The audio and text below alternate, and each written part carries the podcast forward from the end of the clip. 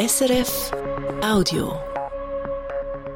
Das Regionaljournal Ostschweiz und Graubünden am 1. Februar mit dem Christian Massina. Rund 220 Millionen Franken pro Jahr will der Kanton Graubünden in die Kantonsstrassen investieren. Das zeigt der Bericht zum Strassenbau 2025 bis 2028, wo die Regierung zu Handen vom Grossen Rat verabschiedet hat. Valentina De Vos. Neben vielen kleinen Verbesserungen und Ausbauten im ganzen Kanton setzt die Regierung auch Meilensteine auf der Hauptachsen auf die Agenda. Bei A13 ist das das Nadelöhr Isla-Bella-Tunnel zwischen Bonaduz und Rotenbrunnen oder die Ortsumfahrungen von Bivio, Molenz und Gunter auf der Julierstrasse. Dort zahlt nach einer Umklassierung jetzt der Bund der Löwenanteil, sagt Regierungsrätin Carmelia Meissen.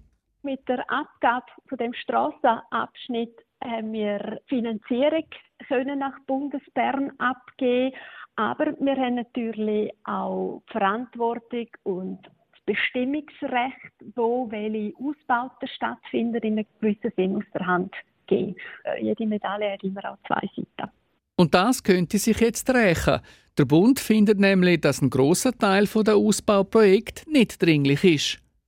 Perspektive vom Kanton Graubünden ist das sehr bedauerlich, aber aus äh, schweizerischer Sicht wahrscheinlich auch verständlich. Trotzdem, wir bleiben dran, um aufzuzeigen, dass das ähm, dringliche Projekte sind.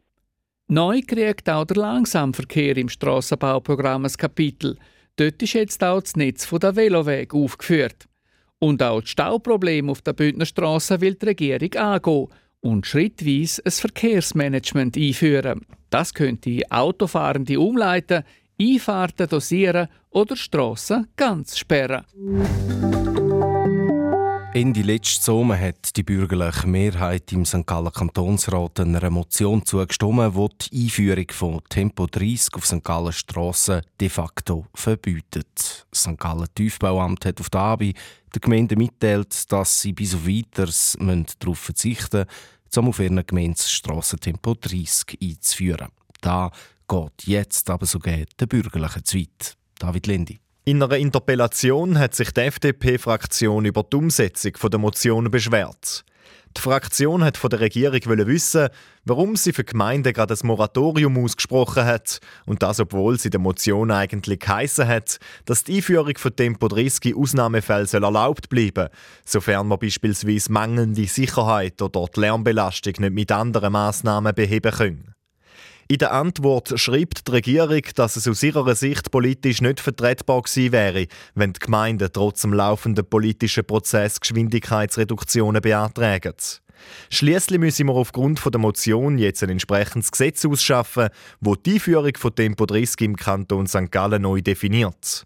Und der Prozess, der laufe gerade, bis das Gesetz aber im Kantonsrat zur Diskussion und zur Abstimmung käme, gänge es noch rund zwei Jahre. Bis zu dem Moment herrscht also eine unsichere Rechtsgrundlage. Und darum stellt sich die Regierung auf den Standpunkt, dass es aktuell nur in begründeten Ausnahmefällen Bewilligung für Tempo 30 gebe. Wegen der Motion müssen wir aktuell jedenfalls lärmarme Belege und andere bauliche und raumplanerische Massnahmen der Temporeduktion vorziehen. Und das ist vor allem für die Gemeinden ein Problem, wo aus verschiedensten Gründen auf einzelnen Strassenabschnitten Tempo 30 einführen Widerstand gibt es aus dem Sarganserland. Dort können die Grünen und die Grünliberalen weder die aktuelle Haltung der Regierung noch die geplante Verschärfung vom Strassenverkehrsgesetz verstehen. Zusammen sammeln sie Unterschriften für eine Petition, in der der Kantonsrat aufgefordert wird, dass er die Motion zurückziehen soll. Vor dem Kreisgericht Werdenberg, Sarganseland, Zmels, fängt heute ein Prozess zu einem Tötungsdelikt an. Während der Fasnacht vor zwei Jahren ist dort ein 45-jähriger Mann tot vor einem Hotelzimmer gefunden worden. Ab heute steht ein 20-jähriger Mann vor Gericht. Er soll den älteren Mann mit einem Regenschirm durch Stich in die Augen umgebracht haben. Weil er bei der Tat aber viel Alkohol im Blut hatte, ist er für die Staatsanwaltschaft schuldunfähig. Die Staatsanwaltschaft fordert für den mutmaßlichen Täter eine bedingte Freiheitsstrafe von zwei Jahren.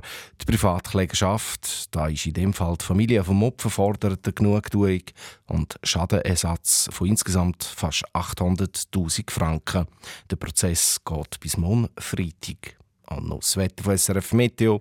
Heute ist es bewölkt, zeitweise mit Regen oder ab 1300 Meter mit Schnee. Trocken bleibt es in den Bündner Südteilen. Da bei Temperaturen zwischen 6 und 8 Grad. Das war ein Podcast von SRF.